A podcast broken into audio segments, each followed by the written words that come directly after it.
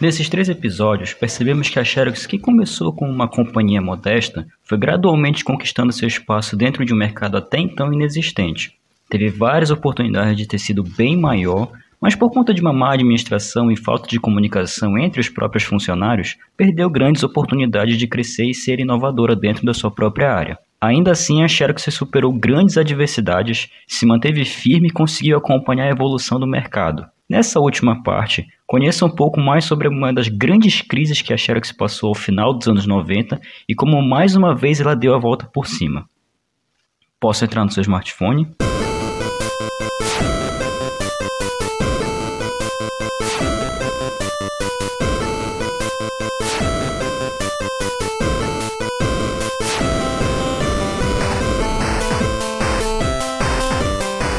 Se você me permite, muitíssimo obrigado. Meu nome é Petros Davi e este é a versão beta sobre a história da Xerox parte 4.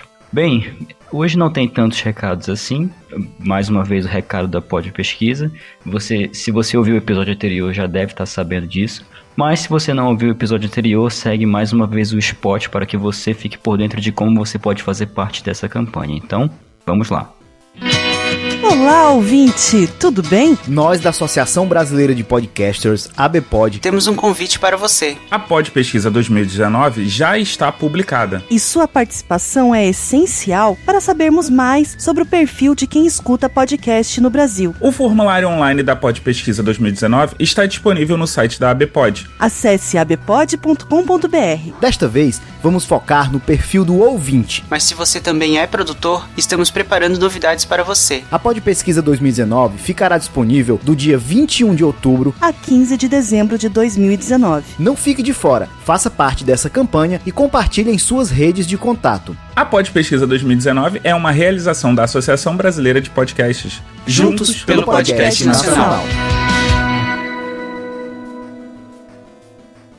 O segundo recado é aquele de sempre. Se você quiser também uma parte em texto desse episódio, você pode procurar no nosso site, que é a versão beta.confianti com. Recados dados, vamos ao episódio de hoje.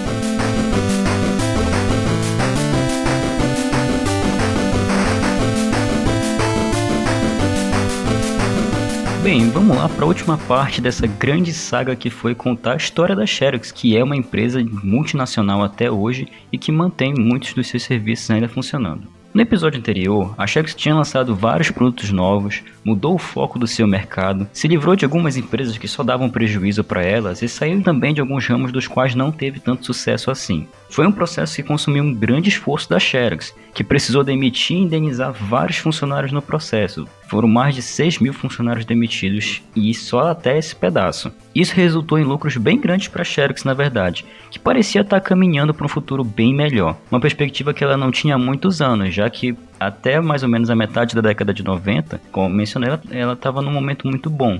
Mas é aquele ditado: tudo que é bom dura pouco. Acontece que a Xerox mais uma vez perdeu a direção e teve uma parada bem brusca em 1999. No segundo semestre daquele ano, a Xerox foi forçada a avisar seus acionistas que seus lucros ficariam bem mais abaixo das expectativas dos analistas da Wall Street, deixando as ações da Xerox bem abaixo do que era esperado. O valor de mercado da Xerox despencou 89% desde o início dos anos 2000 e passou a valer 38 bilhões de dólares a menos do que em 99, que foi quando começou a acontecer toda essa crise dentro da Xerox. Só que os valores que foram repassados para os acionistas na Wall Street até então correspondiam às expectativas. Foram revisados no dia 8 de outubro de 99, depois que a empresa deu esse aviso para os acionistas que a coisa não estava tão bem assim quanto eles repassavam. Para dar uma perspectiva de como a situação foi grave, a receita de operações da Xerox deu no total de 339 milhões de dólares, ou 47 centavos de dólar por ação diluída assim, bem abaixo dos 381 milhões de dólares, ou 53 centavos de dólar por ação no mesmo período do ano. Além da Xerox ter dado esses números falsos, o lucro que ela iria receber em 99 foi uma coisa bem mais complicada do que ela tinha repassado até então. Isso fez com que as coisas diminuíssem dentro da empresa. Bem, mas você deve estar se perguntando por que mais uma vez a Xerox sofreu essa crise. Bem, os lucros foram prejudicados por vários fatores, na verdade, não teve um especificamente, alguns dos quais estavam completamente fora de controle da Xerox, por sinal como por exemplo a própria força do dólar em relação às moedas europeias, já que o mercado europeu naquela época estava muito forte, o aumento da concorrência, principalmente japonesa, particularmente da Canon, que lançou algumas linhas novas de copiadoras muito boas, que fizeram frente às copiadoras da Xerox e que acabaram e por conta disso acabou roubando um pouquinho da participação do mercado das copiadoras da Xerox.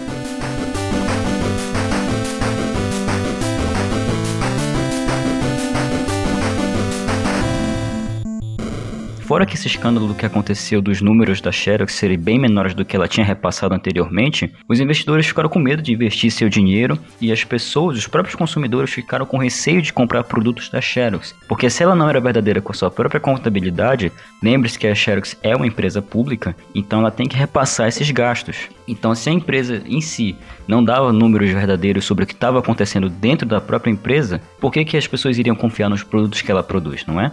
Como se isso não bastasse, uma crise econômica severa também atingiu o Brasil, que era um dos mercados de longa data da Xerox, que era responsável por 10% das vendas e por uma parcela ainda maior dos lucros da empresa. E como se não bastasse, a Xerox atirou no próprio pé quando fez duas reestruturações corporativas dentro da própria Xerox. A primeira delas foi um centro de administração dos clientes, que foi lançado em 98. Esses centros de administração dos clientes foi uma forma da Xerox ficar em contato um pouco melhor com seus clientes. Afinal, naquela época não tinha Twitter, não tinha Facebook, muito menos saque, muito menos as pessoas poderiam avaliar e todos pudessem ver como seus produtos funcionavam dentro de suas próprias casas, suas próprias empresas. Quando a Xerox lançou esse recurso, foi um completo caos. Vários pedidos atrasados, pedidos perdidos, ligações que não eram atendidas, fora que erros na, na própria cobrança dos pedidos, eram pedidos com valores cobrados errados, e por aí foi.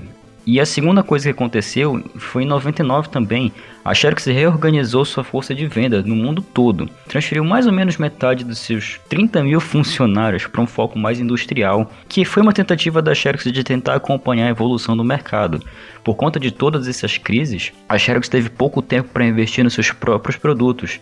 Então ela não lançou muita coisa em 99, muito menos em 2000, que foi um ano ainda pior para a Xerox a Xerox estava passando por uma crise muito grande e as empresas concorrentes, a Canon, a Fujifilm, eh, aproveitaram a oportunidade e conseguiram conquistar um pedaço ainda maior do mercado da Xerox. Embora essas mudanças fossem necessárias já há algum tempo, ela não foi implementada de uma maneira muito, muito suave e sem problemas, o que levou a vários funcionários insatisfeitos, clientes furiosos com a Xerox e um monte de vendas perdidas. Por conta disso, a empresa estava com uma dívida de cerca de 16 bilhões de dólares ao final de 1999. Então, toda, esse, toda essa gama de crise aconteceu mais ou menos depois que a Xerox reportou que os seus lucros não haviam sido tão satisfatórios quanto ela havia passado para Wall Street. Isso naturalmente fez com que os seus funcionários e seus próprios consumidores perdessem um pouco da credibilidade na empresa, que estava sendo reconquistada na década de 90, já que ela estava lançando bons produtos, estava numa maré boa.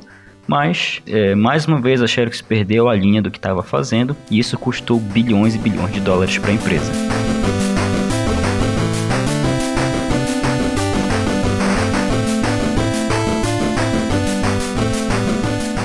Conta de tudo isso, início dos anos 2000 começaram ruins para a Xerox, mas ela tentou fazer movimentos para se recuperar desse baque que ela sofreu em 99. Começando no início dos anos 2000 logo, a Xerox adquiriu o setor de impressão da Tektronix por 925 milhões de dólares. Somente essa compra fez com que a Xerox se tornasse a segunda melhor empresa em impressões coloridas no mercado americano, perdendo só para HP.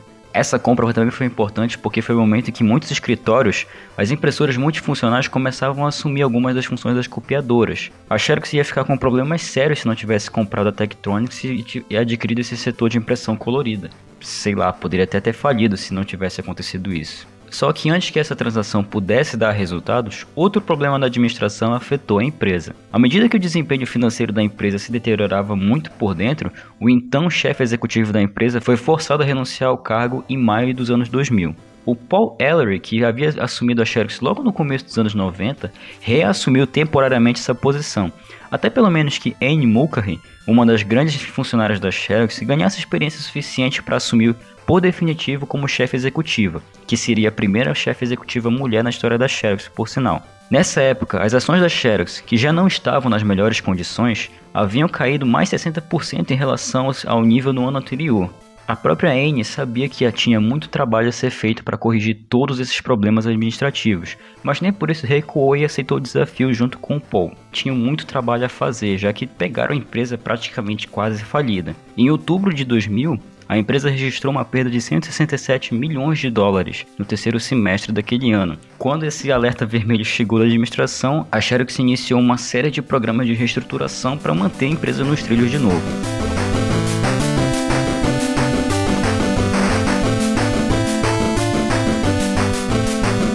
Primeiro, com o objetivo de reduzir 1 bilhão em despesas operacionais anuais, que era cerca de 6% dos, dos custos totais da Xerox, a Xerox colocou vários de seus recursos internos à venda. No final daquele ano de 2000, vendeu suas subsidiárias na China e em Hong Kong para a Fuji Xerox que, por 550 milhões de dólares, que era uma empresa separada da Xerox, mas ainda pertencente à Xerox. Em seguida, em março de 2001, a Xerox vendeu metade da sua participação na própria Fuji Xerox para a Fuji Photofilm, que depois viria a ser a Fujifilm por mais de 1 bilhão e 300 milhões de dólares em dinheiro. Em seguida, a Xerox terceirizou cerca de metade de suas operações de fabricação em todo o mundo para a Flextronics, vendendo todas as ações ao mesmo tempo para fábricas na, no Canadá, no México, na Malásia, na Holanda e aqui no próprio Brasil. Várias outras operações não essenciais também foram vendidas como parte dessa revisão, que no total somaram 11.200 cargos a menos na folha de pagamento. Então a Xerox começou a terceirizar a maioria dessas coisas para que pudesse dar vida de novo à economia dentro da empresa. Em 2001, uma reestruturação um pouco menor e um pouco mais separada visava aprimorar o foco da empresa para uma coisa mais corporativa, o que fez com que a Xerox eliminasse a linha de produtos voltados para segmentos de pequenos escritórios e escritórios domésticos. Pode parecer cruel, pode parecer muito brusco todas essas mudanças, mas isso deu lucros. A Xerox eliminou seu dividendo de ações naquele ano para economizar dinheiro e em agosto de 2001, a Anne Mulcahy, que estava ajudando o Paul que era até então o, o chefe executivo interino, que era até então o chefe executivo interino da empresa, ela foi nomeada como que seria a próxima chefe executiva da empresa, como eu disse anteriormente, a primeira mulher chefe executiva da Xerox. Ela substituiu Paul como presidente no início de 2002. Nesse mesmo período também, mais ou menos ali no final de 2000 para início de 2001, a Comissão de Valores Imobiliários, que é um órgão dos Estados Unidos que busca fazer que faz a fiscalização da contabilidade de, das empresas públicas, lançou uma investigação sobre as práticas contábeis da Xerox e pesquisou pelo período de 97 a 2000. A comissão descobriu que a Xerox estava contabilizando de forma incorreta as receitas associadas aos equipamentos de escritório que alugava para os seus clientes. A Xerox estava inflacionando os valores de lucro que recebia desses aluguéis e repassava esses números falsos para os seus investidores. Quando isso foi descoberto, causou um problemaço para a Xerox, em abril de 2002, depois de todas essas acusações, a Xerox concordou em pagar uma multa civil recorde de 10 milhões de dólares para que retirasse essas acusações. Depois de todo esse processo, depois de todas as instâncias legais que a Xerox teve que repassar, em 2003 a empresa chegou a um acordo com seis executivos que concordaram em pagar 22 milhões de dólares cada um em multas e outras penalidades. A comissão criticou duramente os gerentes da Xerox que foram, que foram caçados, alegando que eles haviam tido lucros pessoais e bonificações nas vendas das ações que tinham sido baseadas em resultados financeiros falsos. Então essa fiscalização levou essa acusação de fraude da Xerox, deu a ela mais um baque violento, muita, a empresa perdeu muita credibilidade e ela tinha que recuperar disso.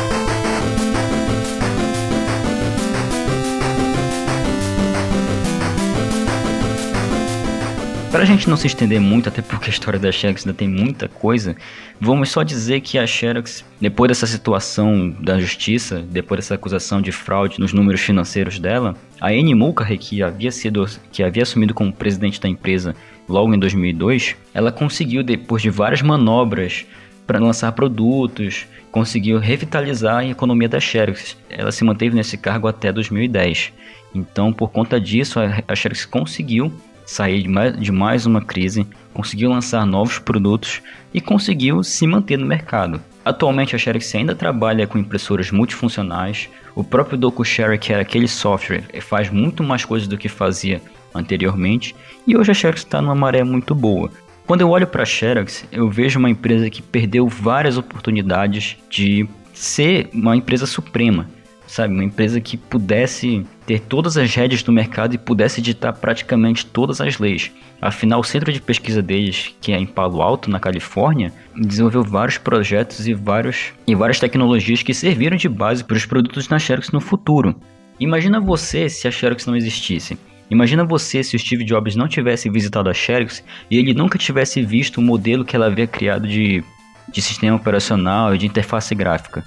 Poderia ser que o Apple II nunca tivesse existido, e talvez a Apple nunca tivesse existido, talvez a Microsoft não tivesse existido, até porque o próprio Bill Gates e o Steve Jobs conversaram bastante sobre isso. Então a Xerox cometeu tropeços inimagináveis na sua trajetória, mas a capacidade que ela teve de reestruturar depois de todos esses erros é louvável. Claro que eu cortei alguns detalhes aqui. Essa foi uma grande história da Xerox que está aí até hoje. Você pode visitar o site deles e eles têm vários produtos e você também pode pesquisar sobre a história deles no site.